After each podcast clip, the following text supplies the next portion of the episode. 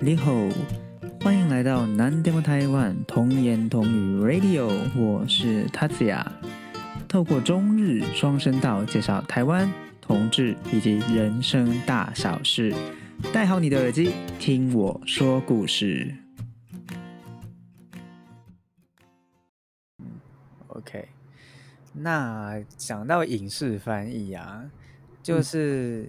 因为很经典的就是我英文的影视翻译好了，就是例如说像辛普森或者是南方四剑客，他们的这些作品，它有大量用到美国人才懂的梗的这种作品。那我不晓得就是在做日文的影视作品的时候，有没有遇到这种可能日本人才懂的，可是台湾人你把它翻出来就不好笑，台湾人就看不懂这样的一个状况。这个方面的话，其实要看他作品的调性。嗯嗯嗯。以我举我我举一个很经典的例子，诶，像那个像像那个《Keroro 军曹》里面，嗯，它有一个蛮经典，其实不是不是中不是日文原有的那个原有的梗，就是就是套中岛。嗯，对。然后还有就是像那个龟友派，呃。就是乌龙派出所，对对对对对对，它其实它其实采用了很多，其实就是比较像，就是蛮蛮蛮台湾化的梗，对对，就是这个东西的话，其实是要看这个作品的调性和和业主他希望要怎么样去 present 他的 present 他要进进来的那个作品的那个调性啊，对，如果是你今天碰到的是像是一个像是一个呃什么。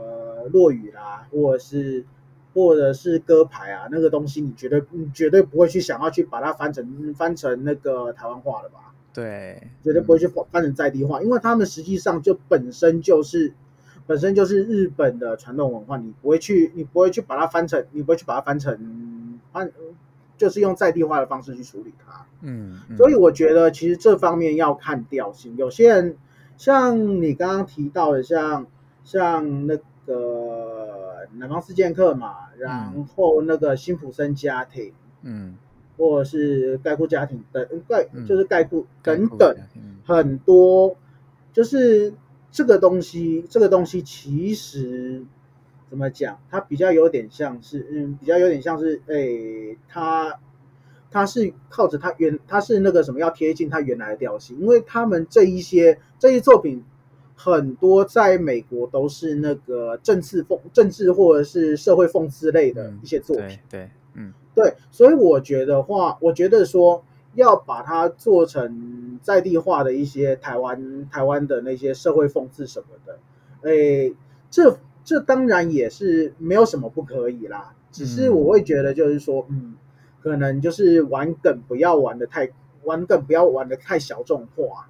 啊，是要玩要玩梗，要玩到大家都知，就是尽量尽量就是大家都能够哎都知道有这这个梗，能够接到这个梗，对对，要不然的话，要不然的话，例如说你在看你在看搞笑短片，嗯，你接不到他的梗，你就没有办法去接收到说他到底要表达什么东西嘛。没错，就是刚才讲到那几个作品嘛，就是辛普森家庭、南方四剑客，他们在台湾之所以会这么红，我觉得一大部分很大的功劳是台湾话的翻译。对，嗯，因为你要很，因为我们常常在讲一个所谓讽刺作品，你讽刺作品，你要达到，你要让人家能够懂，能够接受你那个梗，那才有效啊。那对你如果你如果你的那个受众没有接受到你的梗，那基本上基本上是没有，基本上就等于没有什么没有什么效果。对对，嗯，他就不会这么受欢迎。要不然就要像你刚才讲的，要用比较大众化的梗，嗯，这样大家才有办法去接收到嘛，对不对？对，我觉得这方面其实是这方面其实是必要的必要的做法啦。不然，不然，诶，美国，不然那一些作品很多都是那个什么美，都是美国本土的梗。那你如果要，你如果要要译者直接翻过来的话，我想他们也是有能，也有能力是知道说，哎，那到底是什么东西？问题是，一般人不知道啊。对啊，嗯。嗯。嗯，没错。嗯，OK，那你这样翻译，你这样做了几年啊？哎，我算算哦，应该我一二还一三开始做，哎，一一三嘛，那至少有七年多，七年多了，对，蛮久嘞。呃，其实 还好啦，在我们这一行，我算我只是算中间而已。对，嗯嗯嗯，OK，那你这么就是大概七年多的时间，那你翻译的过程中有没有让你觉得哦印象很深刻的曾经发生的事情？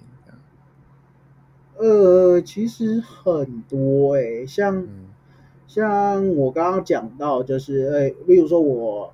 我第一次碰到那个什么，第一次碰到那个医医疗，医疗方面的那一些翻译，然后那一些，因为他是那个他是跟他是跟那个就是跟日本同就是跟日本那个同时要上的。哦，你说那种同步播出的日剧哦？对，他可能可能是只差一，可能礼拜五要播，然后他可能可能台湾把它安在礼拜六或礼拜天。哦，对。那种的，那种的，就是很痛苦，压力很大吧？很大。我那一整，就是，例如说，哎，我记得那个好像是一个，好像是，好像是礼拜，那日本礼拜天的那个九点还十点的，嗯，九点还十点的的日剧，然后，然后我可能，我可能那一天就拿到东西，可能我礼。我礼拜二要敲，那我可能礼拜可能礼拜可能我礼拜天拿到东西，礼拜礼拜一一整天都在弄，然后我还要去查证一些有的没的，嗯，对，那那个东西拉的拉那个就弄得很痛苦，嗯，所以这种东西也都没有办法对译者来讲，你没有办法更早拿到东西。呃，因为决因为决定决定我们能多多早拿到东西的是客户，不是我。嗯嗯嗯。而且他很有，而且有的时候他要在上之前，可能还要再做一些处理或干嘛。啊。对。嗯嗯。对这方面来讲的话，就是通常就是因为我们有那个有那个同步播放的那个压力嘛，那变成就是说我们可能要在一天之内要把。要把要把那些档要把那些案子全部都翻译好之后，然后出出去。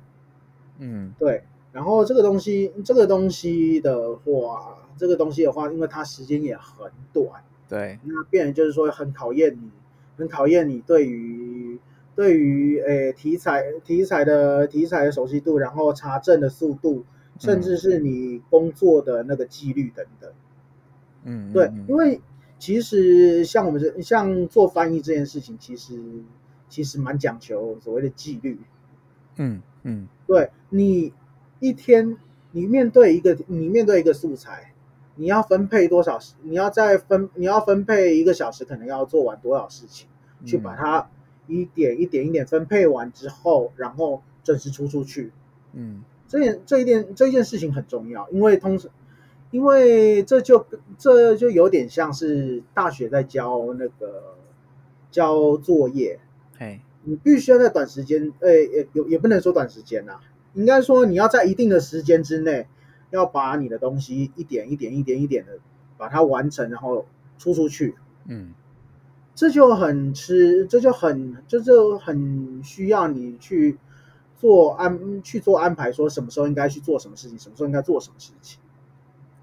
嗯嗯嗯，对，对这一点呢，我前一阵子才跟我们的同学聊天，然后又聊到你哦，然后就说很佩服你可以这样，就是做自由译者，然后就是怎么讲，时间规划做得很好，才有办法做这份工作这样。嗯，呃，对，因为怎么讲呢？有些时候，有些时候你不能把所有的事情全部都塞在同一个时间点做，你一定要先先先做完。那你在接案子的时候，你一定会先去先去有一个策略，说什么时候该做什么事情，什么时候该做什么事情。那例如说，你可能你擅长的擅长的题材，你可以留到留到最后做，或者是你留到那个什么你觉得很痛苦的痛苦的那个议案的前一天做，这样你的心情会好一点。嗯嗯嗯，或者是你真的要很清楚你手上的案子的优先顺序，对不对？对，这个很重要，因为通常因为按因为业主不会管你，你到底你到底是什么东西，你到底是你到底是什么，怎么是花了多少时间去做？他们要看到的是你要完成它，你要准时完成它，并且你的内容是要好的。嗯，他们不会管你说你。你花了多少时间去做这个？嗯嗯嗯嗯。所以我觉得很重要一点是，你要怎么样去做你的时间安排。我觉得做，我觉得不管是不管是像我们做翻译也好，或者是一些做一些其他的工作，什么东西，时间管理这件事情是基本上你一定要学好。嗯。你要去学怎么样去处理这件事情。那我另外有个好奇的东西，我不知道这能不能问，就是配的事情，就是字幕翻译，因为我们知道的是，例如说文章的翻译嘛，他有时候看字数在给钱的，那字幕翻译也是这样的计算方法吗？其实，嗯，其实很多种算法，嗯，有算句，有算句数的。有算有算字数的，然后有算那个片长的，很多很多种，对。但谁是怎么？但是但是详细情况的话，就有点敏感了。然 后没关系，没关系，没关系，就只是好奇而已。对对对对对，对啊，因为我刚才有听你讲说，你要很注意字幕的长度嘛。那想说，如这样会不会做字幕翻译比较吃亏的？我只是单纯的好奇而已。对。呃，因为我们因为通常做字幕翻译的话，它主要看的量是看的量是句数，还有那个句数，还有那个那个影片长啊。对，嗯嗯嗯，因为毕竟给你的东西的那个料，可能是你也不知道，你在打开来之前，你完全不知道他到底他到底这一句，他到底这一句是这个片子里面的那个台词是多还是少。例如说，你今天碰到碰到动作动作剧。动作剧就一群人在那边打打打打打打，在那边，嗯，在这个这个样子，自然而然字数就会少，字数就会少，句数就会少嘛。嗯嗯嗯，对。那你今天如果是什么像推理剧啊等等的，那是不是字数就会多了？嗯嗯。所以，所以每一个片每一个片子，它的它的类型不同，它往往会决定说它的那个字幕的数量是是多还是少了。对，那做久了之后，大概也知道说哪个哪个种类的字数可能可能字比较多，哪个种类的字可能比较少。嗯嗯嗯嗯，OK。那有没有还有一些什么有趣的事情，或者是你觉得哦，真的是很痛，像刚才讲的那个 on 档的东西很痛苦以外，还有没有什么事情可以跟大家分享呢？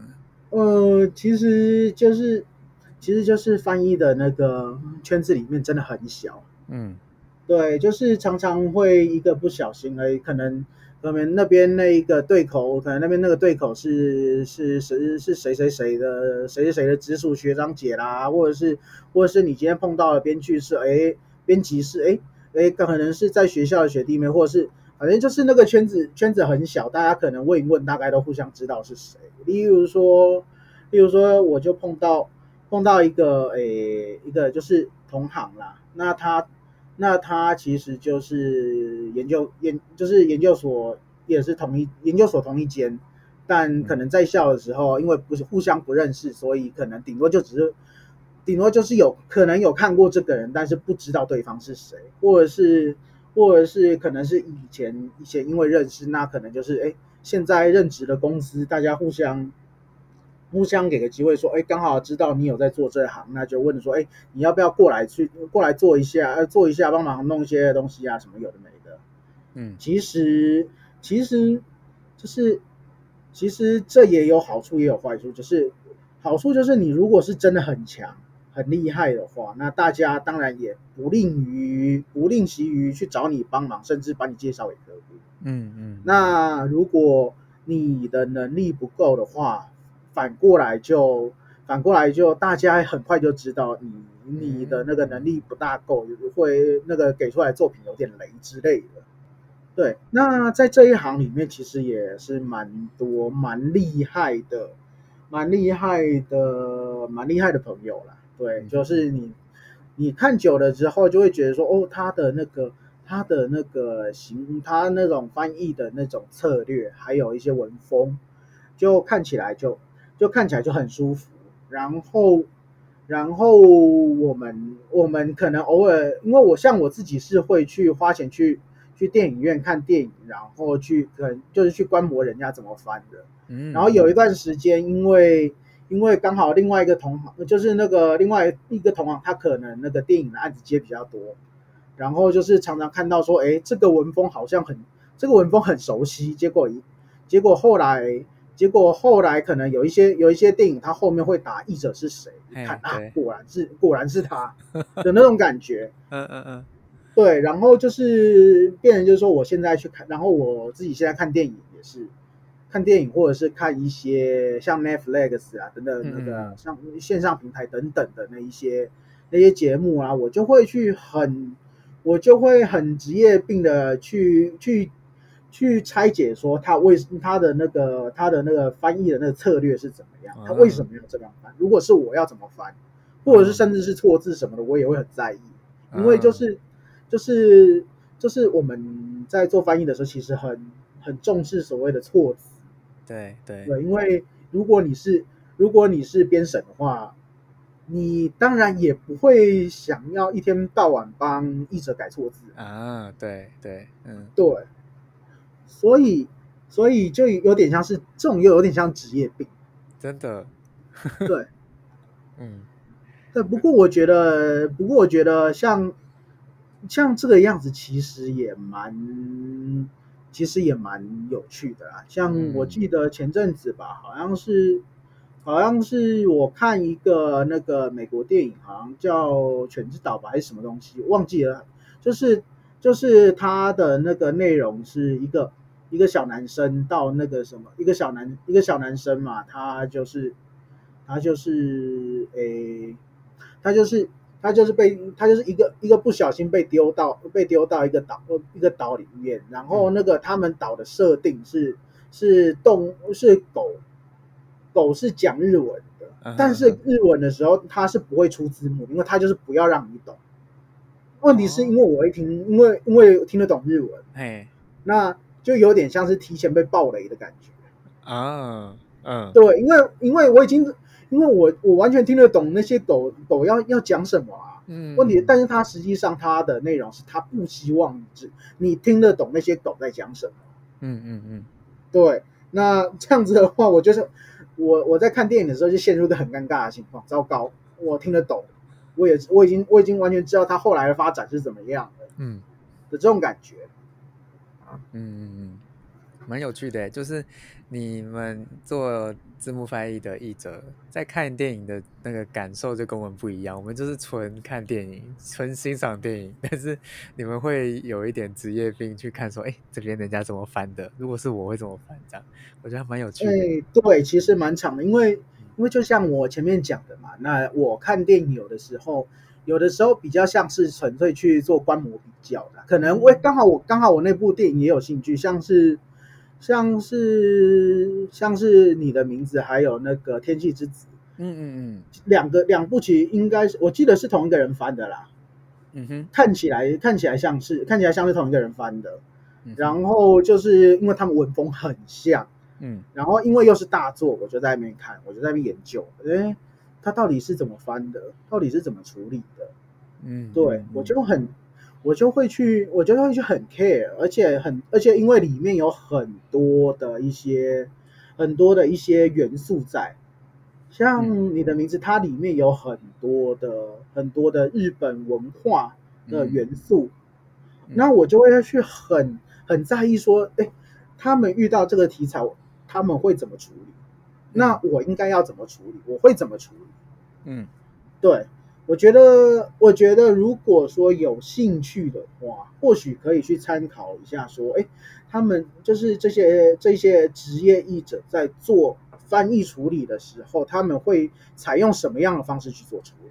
嗯嗯嗯，对，我觉得这说不定对很多可能对翻译有兴趣的一些新鲜人，他可以用这个方式去学习思考，如果是自己会怎么做。怎么反？对，嗯，对，我觉得这其实是一个，我其实就这其实是一个很好的切入点。嗯，对，因为也不能说，呃，也不能说，不一定说是全，呃，可能是有一些你会有些时候你可能会看到你自己会觉得说，哎，有一些比较不符合你自己，呃，你自己应该你自己的翻译策略的时候，会去会去做的一些一些嗯翻译翻译的那些成果，那你这个时候就可以想说，他为什么要这么做？我要怎么做？这其实是一种练习。嗯嗯嗯，我觉得这是蛮不错的练习方法。嗯，对，而且而且你如果是初学者的话，嗯，练听力也练听力也很好啊。对啊，嗯嗯，对，我觉得这是一个蛮不错的练习方式啦。嗯，真的，感觉好像我下一次看电影的时候也可以自己试试看那种感觉。嗯，可以试试看呐。然后像。然后像我记得像 Netflix，它可以它可以转成日文的那个字幕嘛，你也可以试试看，说，哎，你看到你今天看到这个情况的时候，你会怎么做？嗯嗯，我觉得这是一个蛮不错的尝试，尝试的一个切入点。嗯嗯，真的真的。然后再来再来，我觉得一个翻译。呃，应该说有志于翻译者，应该应该日文都会比我好啦。因为我其实我觉得我日文，我日文其实有的在在在学校其实其实并没有说很特别，就是说哎很特别强。我觉得我我其实还蛮还蛮那还蛮随便的。但很重要的一点是，你的你要做翻译，你中文一定要好，日文好是日文好只是门槛而已。嗯。那中文好是成为一个好翻译，你应该要有的能力。真的，嗯嗯，对，因为常常常常看到一个很烂的翻译，很烂的呃呃不，也不能说很烂的翻译，是不好的翻译。嗯嗯不好的翻译，他常常会有一个问题是，他日文知道是什么意思，问题是他中文表达不出来。嗯嗯，这是蛮常见的一个通病。嗯，对。那所以我会说，你如果要做日文翻译的话，会很需要说你的中文要好。嗯，对，因为你在做的时候，你不可能是日文特别好，可是中文很烂，那你翻不，那你实际上你翻出来成果也不会好到哪里去啦。对，说实在话，嗯。然后再来，嗯嗯，我觉得，嗯，怎么讲，就是身为一个翻译，我觉得你必须要有一个有一个好奇心在。嗯哼嗯哼。对，例如说，你会你会想知道说这件事情为什么会是这样？对，对，就是你要有很多种多方多方的那个多方的那个多方的那个兴趣，嗯，然后你要有专辑。诶，像我我以前有翻过，就是类似类似那个教育类，就是教育类的书籍，它有点像是那种。诶，不知道不知道有没有人嗯有看过那个大人的科学这个那个类似的那个的那个杂的那种杂志，它里面有不是有附玩具吗？它不是通常都会附薄薄一本杂志。嗯嗯。然后我有翻过，就是做类似，诶，他是做那个各地的那个美术馆、博物馆介绍。嗯哼。因为我其实还蛮喜欢，就是那种历史还有那种艺术类的东西，所以我当初在在查的时候，在查在做的时候，其实做的还蛮开心的。嗯，对。然后我在大学的时候，其实修的课其实都还蛮蛮奇怪的，就是各种奇奇奇奇怪怪奇奇奇怪怪的那个课开的课都有上过，我觉得。这之中，我觉我记得我上过最奇怪的课是开给法律系的那个法医学。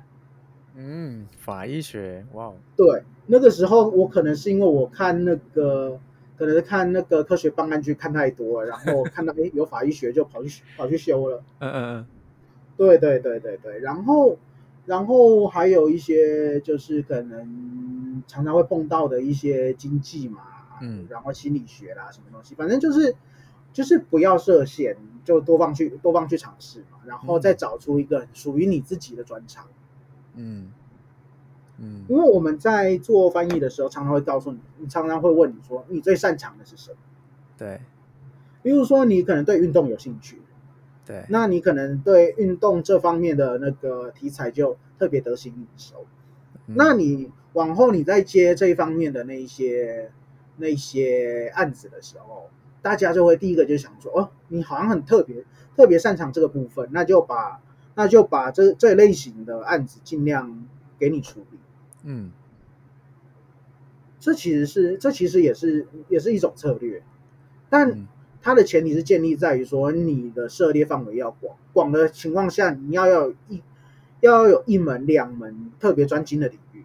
嗯嗯嗯嗯，对。那举个例子，又再举个例子，像是可能做那个做那个专利的时候，可能会有一些像化像化学啦、物理啦。或者是材料等等方面的那些专长，那你如果有这些专长的话，那实际上大家大家在找在做做这方面的那一些做找发这方面的案子，我可能会马上想到，嗯，这其实也是一个蛮不错的一个策略。嗯嗯嗯，我觉得给一个很多想做翻译的人一个很好的建议，就是你可能要。有多方的很多的兴趣，可是其中要有一两个是你特别专长的，这样。对，嗯嗯嗯。然后嘛，就是就是我刚刚讲的，就是记得你要善用你的善用你的工具。嗯，像是你有一些有些时候会有一些特殊的特殊的名词啊，或者什么东西，你要去你要去学习怎么样去找资料，因为。到了到了进了这一行，其实日文好不好已经是其次的，因为我想大家日文已经好到，应该是好到足以去接案。嗯，对，我们可以这么假设嘛。嗯，那我们我们要怎么样去面对你完全不知道的，你完全不知道的生生字生词？嗯，就是就是找资料，就是去。就是去比你怎么样去使用你的搜寻工具，你的那个你的像怎么样去怎么样去使用 Google 啦，或者是甚至一些一些专有名词等等，嗯，你要怎么样去用最最快速的方式去找到你要的资料？嗯嗯嗯。那我好奇你你会做自己的单字册吗？A，我在做我在做影音翻译的时候是会的。然后，因为单字册的问题，它其实有一些时候是可能，可能它在不同的领域下，它可能会有不同的解释。嗯嗯嗯，对。所以，所以，呃，像专业的那个专业软体，其实是有那个是有那个做那个字做那个单字单字库的那个功能的。嗯嗯嗯，对。那我自己的话是。我自己的话是在，在一个作品里面，例如说可能是一个一季一季的那个动画的话，我可能就是做个名词表，然后做一些会时常会出现到的一些，他们可能这个这个可能这个作品，整作品这个作品会有的一些特殊名词表，那个一定要做。嗯，然后如果是综艺节目的话，它可能综艺节目它一定会它一定会有一些沿用。对，因为你你同样的一个单元，同样一个单元，例如说同样一个综艺节目的单元名称，你不可能，你第一集今天是 A A A 名称，第二集就变 B 名称，这样不对。对对，所以一定一定会建立单字库的。嗯嗯嗯嗯嗯，对，就也是翻方便译者，就是不要忘记自己之前怎么翻的这样子。对，因为千万不要千万不要去尝试。尝试那个挑战你自己的那个什么那个记忆，很多那个 很多人很多人一开始跟一开始可能前几集可能记忆记得很好，说哎这个单词是什么？我当初是怎么做？可能第六可能第六集第七集之后，大家大家忘记当初是怎么做的。那这个东西就是很这个东西其实就是大忌啊，就是单就是名词前后不一致。对，前后不一致。嗯，对。其实我我有点我。自己在看，就是说 Netflix 的时候，有些是影影集或者是那种综艺节目 （reality show） 之类的，它可能这一季它可能有不同的译者做不同集，所以这个人的名字在第一集跟第可能第五集名字就不一样，所以我自己看的时候就会觉得，嗯，怎么会这样？呃，对，这个情况很常见，所以像我们，我们通常通常啦，我们发包就是通常我们会就是可能同同一个影同一个节目或者是影集，如果是发包给不同人的话，我们会利用就是会利用线上的那一些表格什么东西去互相去查找，嗯嗯嗯嗯，对，会去查找说你这个你这个东西是。你这个东西它到底是统一成什么东西？而且后面后面通常都还会要有那个编审去做把关。对，嗯嗯嗯，要不然就会像我一样，就是看到哎怎么会，我就是一就是观众会觉得很错愕的地方。对，然后再来就是就是我讲前面讲到查证的问题，像我在像我曾经看过一个。就是它的背景是发生在罗古罗马地古罗马的那个古罗马的那个一个一个一个影集，那他中间有有提到元老院嘛？那元老院是罗马的那个特殊的讲法，但是他跟美国的忘记是参议院还中众议院，他的那个单他的那个是同一个英文单词，嗯哼嗯哼，所以。所以我看到他把元老院翻成好像是参议院还是众议院，我忘。那个时候我就会觉得说，那个那个时空完全是错的。嗯嗯，这个东西就是所谓的查，就是查证不查证不周的问题。嗯，因为你一般来讲，你在以你在以学术或者是以历史学的方式来讲的话，它应该称之为元老院，你不能称为参议院或众议院。这个东西的话，我自己是还蛮在意的，因为它。就完全那个设定就不对了，嗯，对，所以在做这一类的专有名词查证的都是很重要的，嗯嗯嗯，没错，有时候翻译可能呃不是翻译专业的人，他在翻译的时候可能就是上网查了，然后哎是这个意思，他就可能看到哎这个抓到这个中文，他就直接把它丢进来，他没有去考虑到他背后的时空背景之类的，对。所以他，所以我才会讲说查证很重要。嗯嗯，不管在做什么事情，像特别像是我们做翻译的时候，查证是非常重要的。嗯，OK，那还有什么样？不，还有什么想分享的吗？什么建议之类的吗？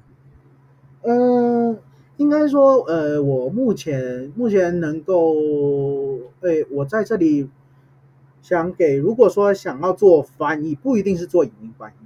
如果是想做翻译的话，而且你现在还在学日文的情况下，你可以先从看新闻，嗯，看网络新闻开始，不要呃，日本的几大报都有电子报，嗯，先从他们的文章开始看起，对，因为一般来讲，除了除非是除非是那种。嗯，很生僻的专有名词或者是怎么样的话，一般来讲，它的、它的、它的行文方式基本上是很、是很端正的，它不会给你、不会、不会给你用一些、用一些比较、比较省略性或者是比较简、比较、比较简便的那种、那种叙述方式。那当然了，看看一些、看一些那个动画或者是电影，甚至是。甚至是那个娱乐节目啊，是会的，所以我会觉得，就是说，你如果要从要做翻译的话，我觉得从这方面开始会比较好一点。而且，我想，既然既然那个日检有考日，既然日检有考那个阅读，有考那个有考那个文法，嗯，那我觉得从这边看一下也是不错。今天非常的感谢，就是卡美。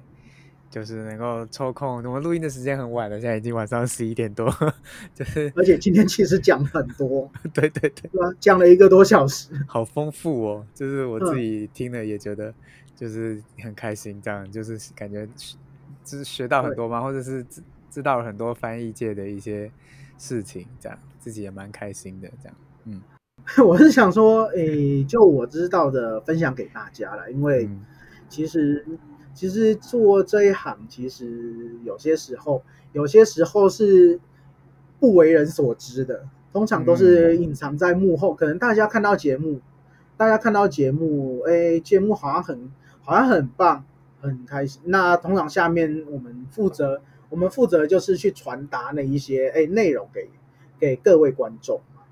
那有些通常我们不会留名啊，那有留名的可能就就出现在，就可能就是很少数的例子，像 Netflix，嗯，对，那那像这个情况下的话，那那一般来讲，如果我们呈现的不好啊，那大家第一个骂的也是我们，嗯，所以嗯，我在想说，哎，那如果各位有兴趣想要。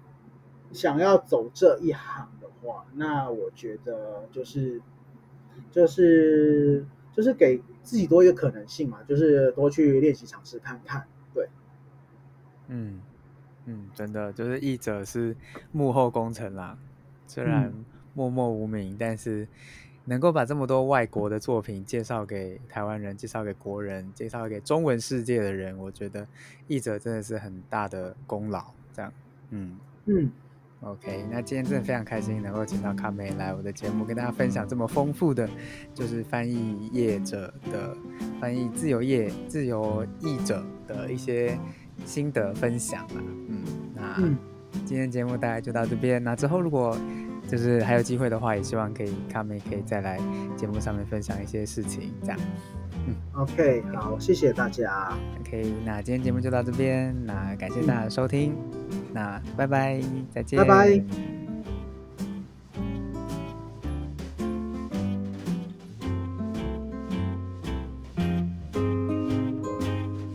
Patia's message。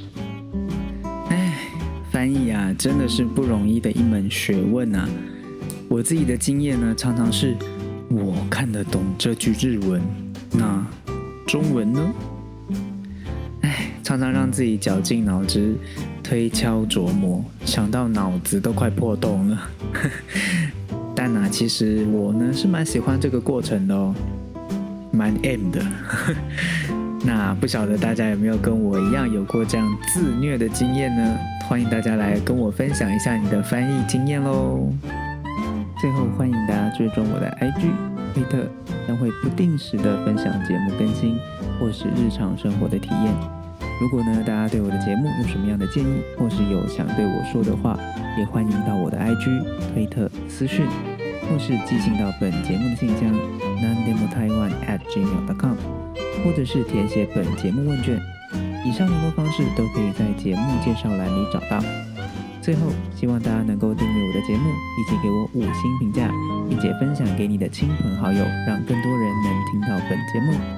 那我们下次再见，马达呢，拜拜。